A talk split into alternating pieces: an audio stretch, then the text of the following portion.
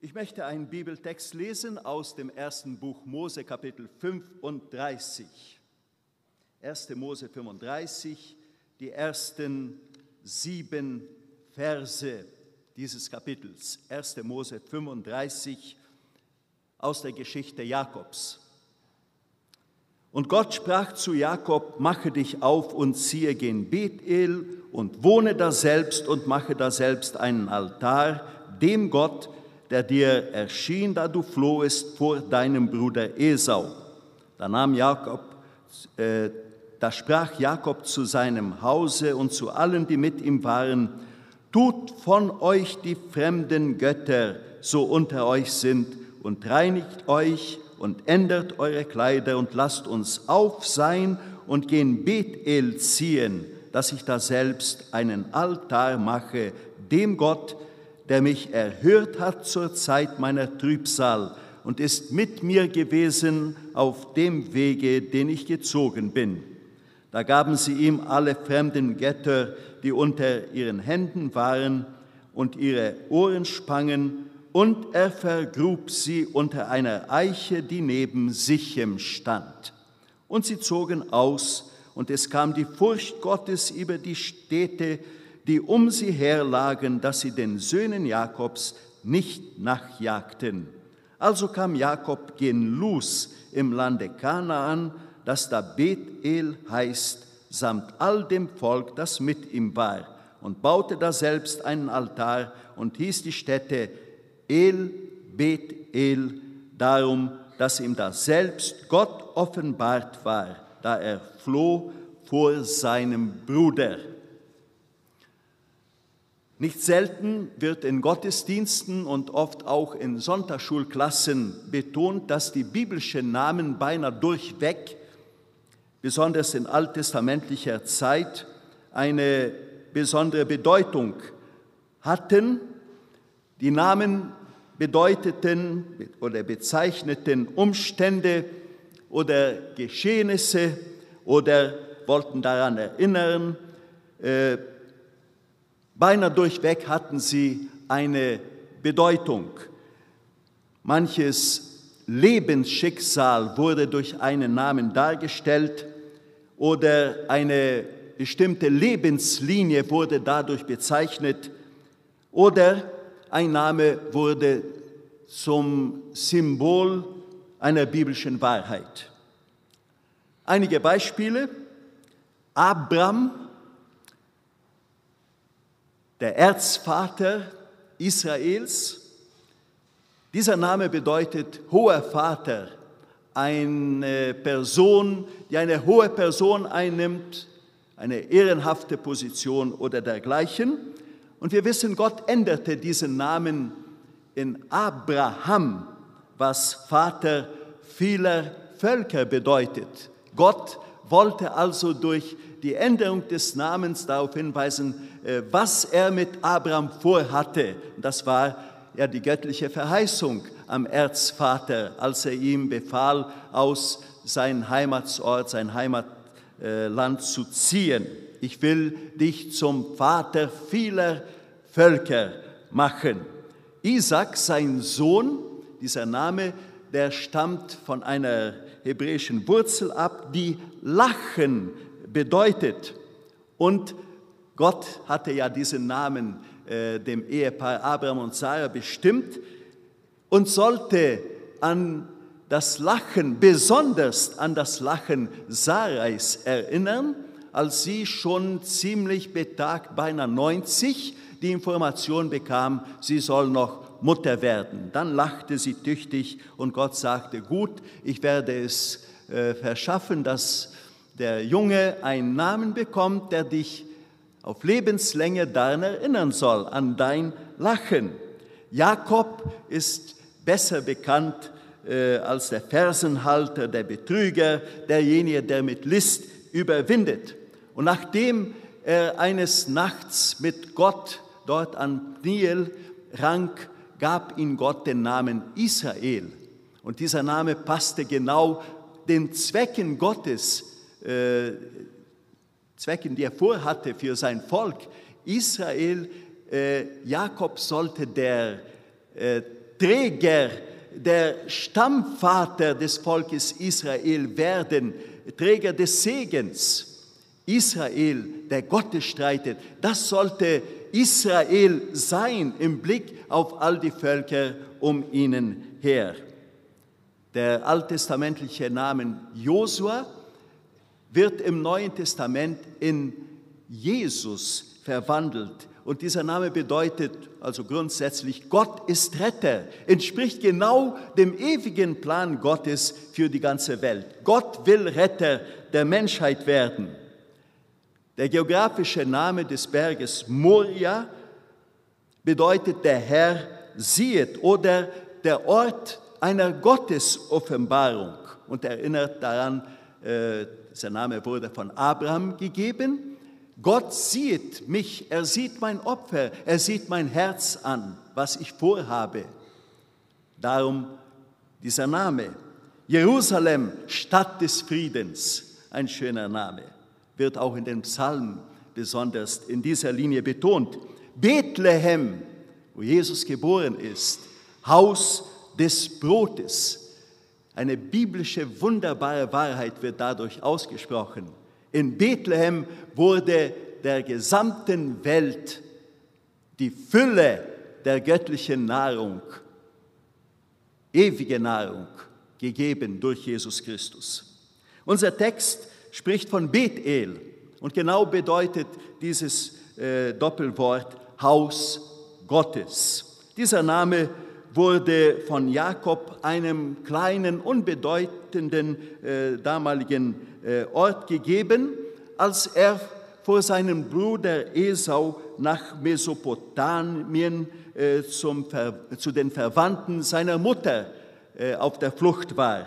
An diesem Ort, damals sagt uns die Bibel, hieß dieser kleine Ort Luz, übernachtete er unter freiem Himmel und dann hatte er einen wunderbaren Traum bestimmt von Gott eingegeben und er sah, wie die Engel Gottes auf einer Leiter, äh, die die Erde mit dem Himmel verband, auf und niederstiegen und ganz oben saß Gott und sprach nun zu ihm im Traum äh, diese wunderbare Verheißung aus, dass er, Gott, ihn, Jakob, segnen würde.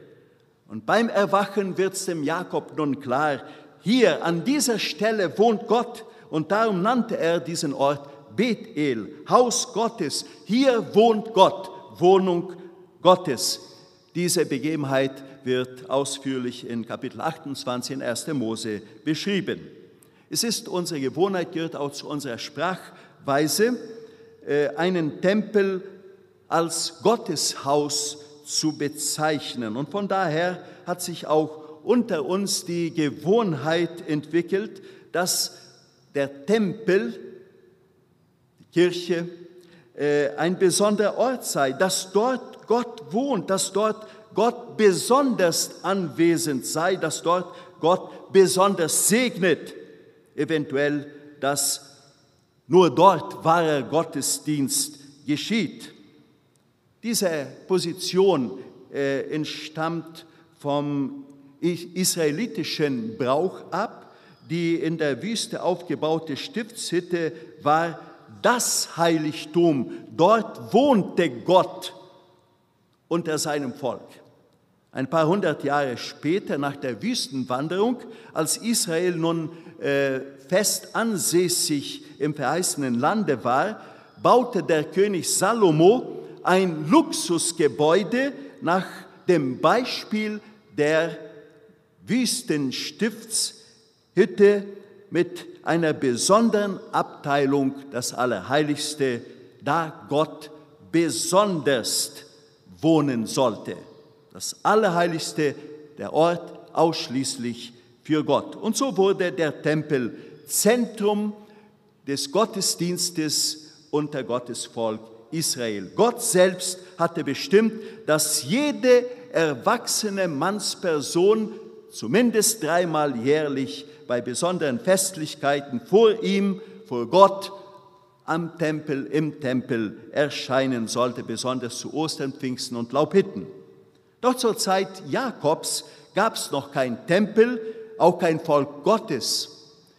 Damals offenbarte sich Gott noch Einzelnen. Und er begann den Aufbau eines Volkes gerade beim Erzvater und mit dem Erzvater Abraham.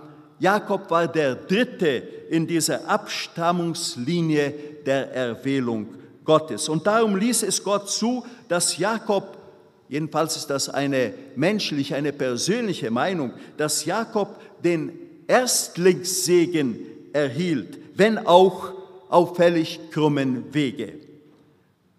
Vom wunderbaren Traum in jener Nacht erwacht, spricht Jakob nun Gott gegenüber ein Gelübde aus. Er sagt, Gott, wenn du mir auf diesen Wege, auf den ich mich befinde, sein wirst, wenn du mich segnen wirst, dann will ich gerade an dieser Stätte, da ich diesen Traum hatte, von meinem Steinkissen ein Gotteshaus machen. Und Gott hört das Gelübde. Er hört alles, er weiß alles. Das sagt uns auch der äh, Teil des 139. Psalms, den wir vorhin hörten. Gott hört und er segnet den Jakob äh, auf wunderbare Weise, schenkt ihm eine große Familie, viele Reichtümer. Er, der allein ausgezogen ist in der Fremde, ist nun ein reicher Mann in jeder Linie. Und als nach etwa 20 Jahren die allgemeine Lage bei seinem Schwiegervater, dem er diente, unerträglich wird, da wandert er nun zurück zum Land seiner Väter. 1. Mose 33 in den Versen 18 und 19 wird der Ort beschrieben, da Jakob sich nun in Kanaan angekommen niederließ. Und dort heißt es, danach zog Jakob mit Frieden zu der Stadt Sichems, die im Lande Kanaan liegt, nachdem er aus Mesopotamien gekommen war, und machte sein Lager vor der Stadt und kaufte ein Stück Acker von den Kindern Hemmors, des Vaters Sichems, um 100 Groschen, da selbst richtete er seine Hütte auf. Sichem, etwa im Zentrum des Landes Kanaan liegend, gar nicht so weit von Bethel. Und doch ist Jakob nicht in Bethel. Jakob hatte angeblich sein Gelübde, das er Gott äh, gab, vergessen. In Bethel wartete immer noch ein Stein, der zum Hause Gottes werden sollte.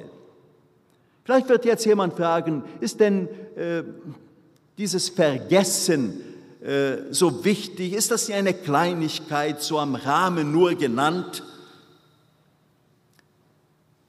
Sehr oft sagt man, ihr denkt kleinlich, ihr denkt nur an die kleinen Sachen, das ist gar nicht so wichtig, da gibt es ja so viel Wichtigeres. Denkt an die Erlösung in Jesus Christus, das ist wichtig.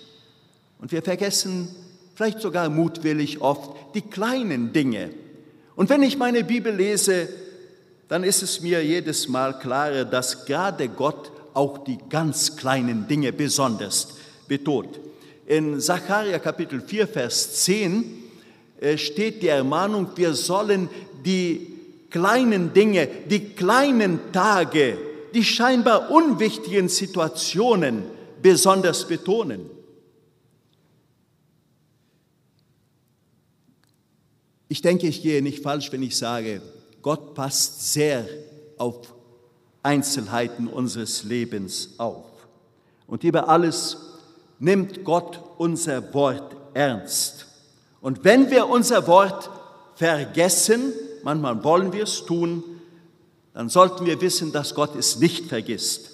Vergessenes Gelübde, und das ist noch viel schlimmer, bringt uns immer Schaden. Und das beschreibt bereits der Zusammenhang des Textes in Kapitel 34, 1. Mose. Die Tochter Jakobs, die einzige, die mit Namen genannt ist, macht einen Spaziergang, als sie in Sichen äh, angekommen sind. Kapitel 34, Vers 1. Dina aber, Leas Tochter, die sie Jakob geboren hatte, ging heraus, die Töchter des Landes zu sehen. Ein Spaziergang. Allein. Das ist schon schlimm genug, zumindest für damalige Zeit. heute nicht anders in der Großstadt. Und der Sohn des Landherrens, der Sichem, er sieht sie, sie gefällt ihm, er nimmt sie in sein Haus, sie wird geschändet. Er hat nur gute Ideen mit diesem jungen Mädchen, er möchte sie gerne heiraten. Und nun versucht sein Vater sogar die freundliche Zustimmung der Familie Jakobs zu gewinnen. Nur besteht dazwischen äh, ein scheinbar unüberbrückbares Hindernis. Gott hatte nämlich die Beschneidung aller männlichen Gestalten Israels als Zeichen seines Bundes mit seinem Volk bestimmt. Damals mit Abraham, noch bevor Isaac zur Welt kam. Ismael war gerade damals geboren. Und das schloss selbstverständlich alle Unbeschnittenen, alle, die nicht in diesem Bunde mit hineingenommen wurden, einfach aus der Gemeinschaft Israels aus.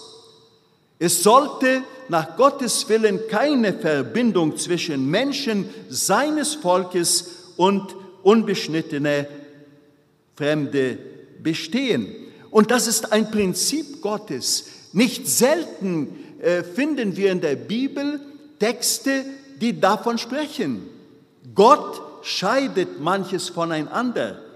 Und weil es sein Prinzip ist, sollten wir es einhalten. Zwei Söhne Jakobs, Simeon und Levi, gebrauchen nun äh, diese Bestimmung Gottes zu ihren Gunsten, verlangen die Beschneidung dieser heidnischen Bewohner Sichems, die auch gerne bereit sind, in diesen Bund einzutreten, merken aber nicht die List der Söhne Jakobs. Und daraufhin, als nun das männliche Volk dieser Kleinstadt in Schmerzen daliegt, da gehen beide hin, erwürgen alles Männliche der Stadt und plündern die Stadt aus. Und die Folge davon war, dass Jakob es nun mit der Angst zu tun bekommt. In Kapitel 34, Vers 30, da sagt er zu seinen beiden äh, nicht sehr äh, sanftmütigen Söhnen Simeon und Levi, ihr habt mir Unglück zugerichtet und mich stinkend gemacht vor den Einwohnern dieses Landes, den Kananitern und Pheresitern, und ich bin ein geringer Haufe. Wenn sie sich nun versammeln über mich, so werden sie mich schlagen, also werde ich vertilgt samt meinem Hause. Und ich würde hier hinzufügen, das ist schon Konsequenz des vergessenen Gelübdes. Jakob bringt sich und seine Familie in Gefahr. Er sieht voraus, wie die heidnischen Völker sich nun rächen werden mit allen besten Grund. Äh, er sieht, wie seine und seiner äh, Familie Vernichtung sich naht.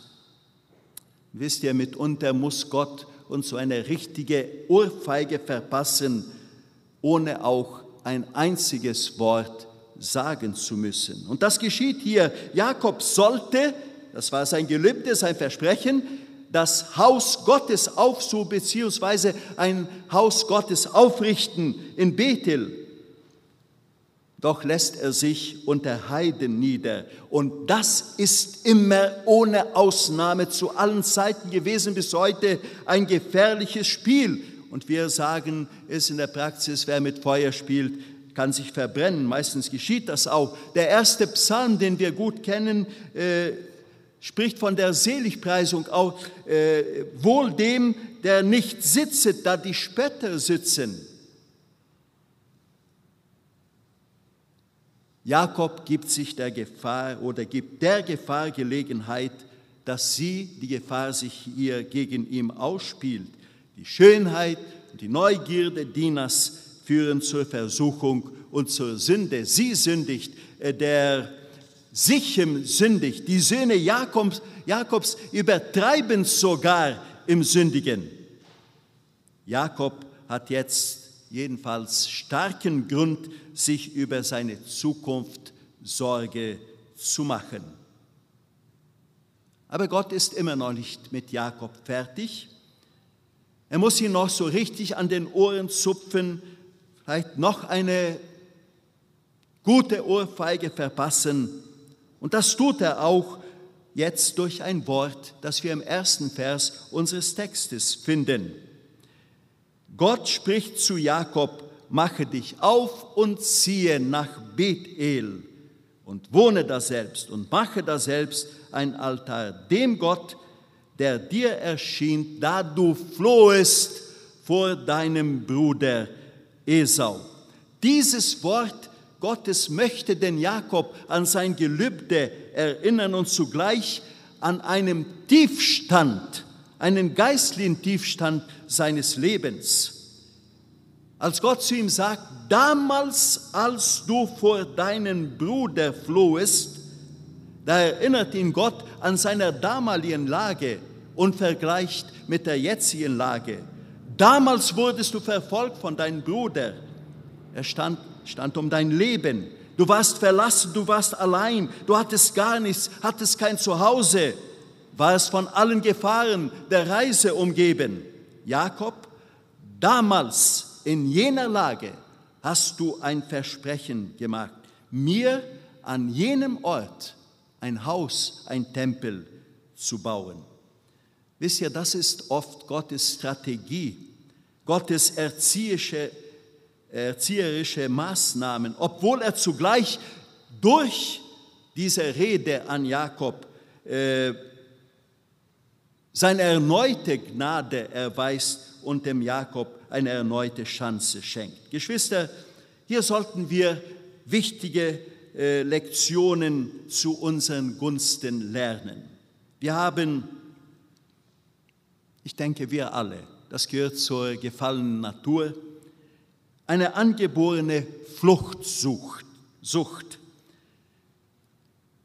Wir versuchen immer, wenn nur möglich, Unangenehmes aus dem Weg zu gehen ja keinen Gläubigen, also dem man etwas schuldet, zu begegnen, möglichst dann für eine Zeit lang irgendwo unterzutauchen, einem Gespräch, das angebracht wäre, das wichtig wäre, auszuweichen und so fort. Im 139. Psalm, da beschreibt David seinen persönlichen Fluchtversuch vor Gott. Er sagt unter anderem, ich würde gern bis ans äußerste Meer vor deiner Gegenwart fliehen. Da können wir uns vorstellen, damals gab es noch nicht die sogenannte neue Welt, ne? aber die Distanz war auch damals nicht die geringste. Also dort an den Grenzen der Welt, dort möchte ich vor dir fliehen. Und dann kommt er zu diesem persönlichen Schluss. Er sagt, und dann, was erlebe ich, wenn ich dort ankomme? Du, Gott, bist schon dort und wartest auf mich. Gottes unbegrenzte Weisheit weiß es immer besser und er möchte uns behilflich sein, gerade durch folgende Belehrung. Der mit Vergangenheitsprobleme beladene Mensch kann nur entladen werden von diesen Problemen, von das, was auf ihn haftet, wenn er zum Ausgangspunkt seiner Probleme zurückkehrt. Das ist ein biblisches, ein göttliches Prinzip. Die Nordamerikaner, die haben einen interessanten Sport, sie praktizieren einen interessanten Sport, den sie Fußball nennen. Interessant, weil er Fußball heißt, aber größtenteils mit den Händen gespielt wird. Und das ist für uns eine komische Sache. Wir sind ja im Fußballland und da geht es wirklich mit den Füßen zu. Worum geht es bei diesem Sport? Es geht darum, dass man Schritt für Schritt dem Gegner ein Teil des Spielplatzes, des Spielfeldes abgewinnt. Jeder Schritt ist dann darum sehr wichtig. Er, hält das Spiel an, und das Spiel hält dann an, wenn der Ball zu Boden fällt, so muss dieses Spiel von neuem genau am gleichen Ort, an der gleichen Stelle beginnen, wo es anhielt. Genau dort. Und da macht auch dieses Spiel äh, mindestens ein halbes Dutzend Schiedsrichter, die dort aktiv sind. Die müssen in der Nähe sein, also hier, genau dort hat das Spiel angehalten. Das ist Grundregel. Geschwister, Gottes Regel lautet genauso. Zurück zum Ausgangspunkt deiner Probleme. Dort gibt es Lösung. Es geschah zum Beispiel mit der Hagar, die Magd sah es. Die Hagar, die war ja schwanger geworden von Vater Abraham. Das war ja die Idee Sarahs gewesen. Aber nun überhebt sich die Hagar und die Sarah meint, sie muss die Klein bekommen. Und dann flieht die Hagar, sie will zurück zu ihrem Heimatland Ägypten und befindet sich auch schon in nächster Nähe Ägyptens. Und dann mit einmal tritt ihr Gott durch einen Engel im Wege und sagt, hier, wohin? Du bist auf verkehrtem Wege, jetzt mal zurück zur Sarah. Demütige, demütige dich. Das ist der Weg zur Lösung deiner Probleme. Zurück zum Ausgangspunkt. Mit David ging es nicht anders. Er hatte verschiedene, auf verschiedene Weise gesündigt, schwere Sünden lagen auf ihn. Ehebruch mit der Bathseba. Und nun kommt auch ein kleines Kind zur Welt. Und Gott schlägt das Kind mit dem Tode. Und trotzdem hatte der David noch nicht gemerkt, worum es ging bis der Prophet Gottes Nathan zu ihm geht und ihm seine Sünde vorhält. Und erst als David sagt, ich habe gesündigt, also zum Ausgangspunkt seines Problems zurückgekehrt, da wird ihm Vergebung zuteil. Wenn ich mit meinem Bruder nicht zurecht zurechtkomme, wenn ich gegen ihn gesündigt habe, dann kann ich nicht zu Pastor Waldi, dem Pastor der Gemeinde, gehen und sagen, Pastor, ich habe gegen den Bruder gesündigt, vergib mir. Funktioniert nicht. Ich muss zum Bruder gehen. Jesus hat es uns gezeigt in Matthäus Kapitel 18. Sündigt dein Bruder, gehe du hin. Dort und nur dort ist die rechte Lösung des Problems zu finden. Und wenn wir zum größten neutestamentlichen Geschehnis kommen, dann finden wir genau das gleiche göttliche Prinzip. Jesus starb am Kreuz zur Rettung der gesamten Menschheit. Und wer nun Vergebung sucht, der muss einzig und alleine zum Kreuz Jesu gehen und dort das vergossene Blut in Anspruch nehmen. Da nützt die Vermittlung des Pfarrers, des Pastors, auch der Mutter Jesu nichts oder die Werke aller sogenannten Heiligen der Welt. Da gibt es keine Vermittlung, aber da gibt es auch keinen Umweg. Und der Dichter hat es so wunderbar niedergeschrieben im Lied, Komm zum Kreuz mit deinen Lasten, Pilger, du, zum Kreuz einzig und alleine. Jakob muss zum vergessenen Bethel zurück. Und Jakob beweist, Gottes Erziehungsmethode verstanden zu haben, denn jetzt macht er sich nicht nur auf, um nach Bethel zu ziehen, sondern er unternimmt sogar Heiligungsmaßnahmen in seiner Familie. In den Versen 2 bis 4 unseres Textes äh, finden wir die Beschreibung dieser Maßnahmen. Er er sagt, tut von euch, er spricht zu seiner Familie, tut von euch all die fremden äh, Götter, die Götzen, reinigt euch, ändert sogar eure Kleider. Heiligungsmaßnahmen, ein Neuanfang muss gemacht werden, bevor wir wirklich Gott begegnen können. Und er tut noch mehr. Es heißt in Vers 4, er vergrub die Götzendienstmittel seiner Familie. Und er bietet uns somit eine wichtige Lektion. Es genügt nicht, dass man einen Götzen zeitlich beiseite stellt. Das, was Götze in unser Leben bedeutet, muss definitiv entfernt werden. Und dafür gibt es kein besseres Bild als das des Begräbnisses. Den Dingen gestorben, also vergraben, für immer weg. Und andererseits wird uns dadurch auch ein Einblick im Familienleben Jakobs geschenkt. Was hat sich da nicht im Laufe der Zeit alles an heidnischen Bräuchen angehäuft? Denn das, was hier genannt wird in diesen Versen 2 bis 4, wird in der Mehrzahl genannt. Kein Wunder, wenn dann seine Tochter Dina Interesse an den Schönheiten der Welt hat.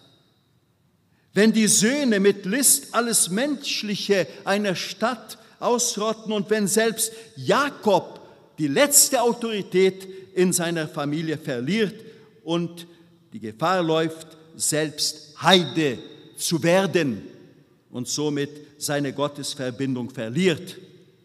Der Ausgangspunkt aller seiner Probleme ist die schon so lange unterbrochene Verbindung zu Bethel, zum Hause Gottes gewesen.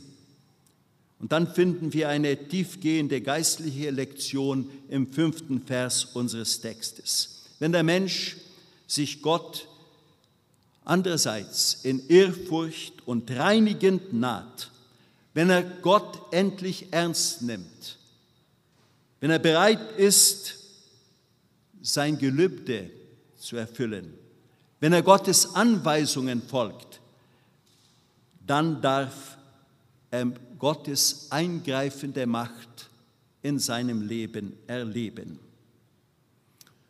Wie oft sagen wir sogar mit einem gewissen Stolz, ich traue auf Gottes Hilfe, ich traue auf Gottes Führung, auf seinen Eingriff in mein Leben, ich rechne fest mit seinen Verheißungen. Und das ist ein schönes Zeugnis, wenn das gesagt wird. Das dürfen wir tun, sollten wir tun, Oft aber vergessen wir dabei, Gottes Bedingungen zur Erfüllung seiner Verheißungen nachzukommen.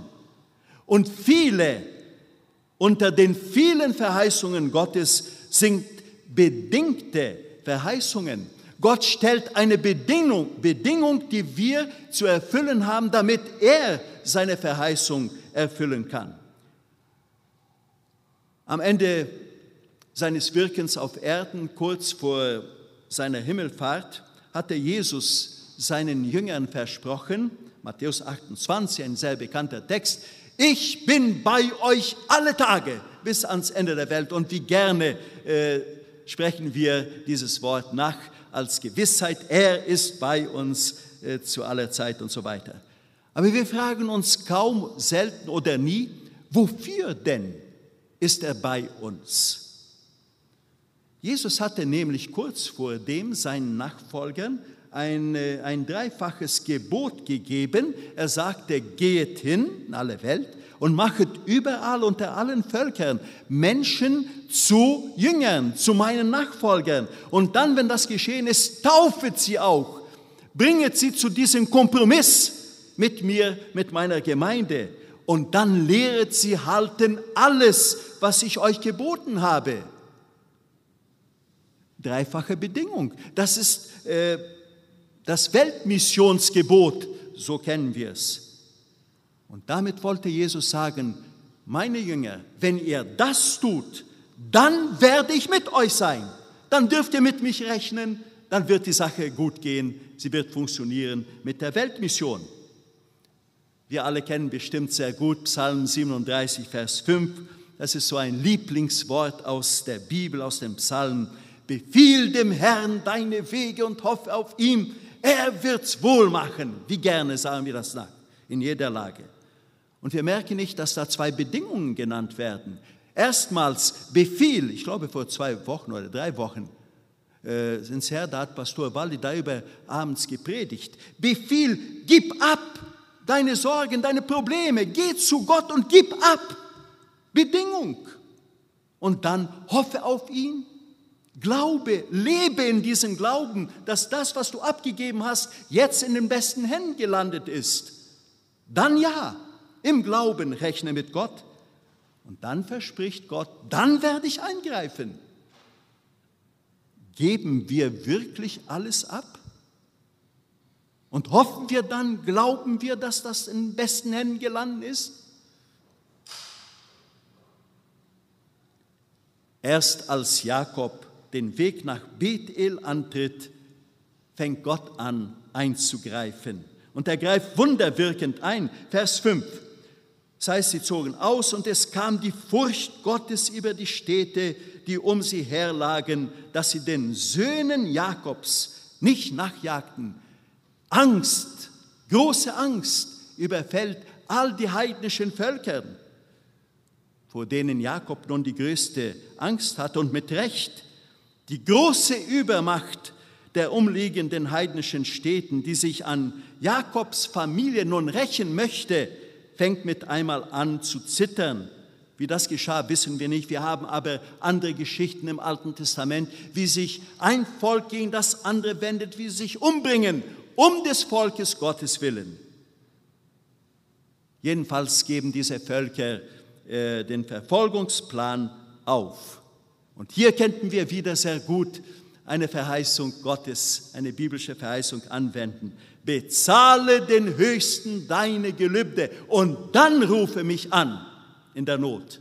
Und dann sagt Gott, will ich dich erretten. Eigentlich heißt es noch weiter, und dann sollst du mich preisen dafür. Auch eine Bedingung.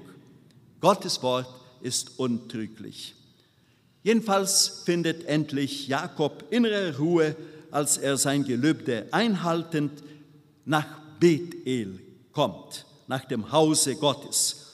Und hier kann er seinem Gottesdienst Ausdruck geben, zunächst durch den Bau eines Altars.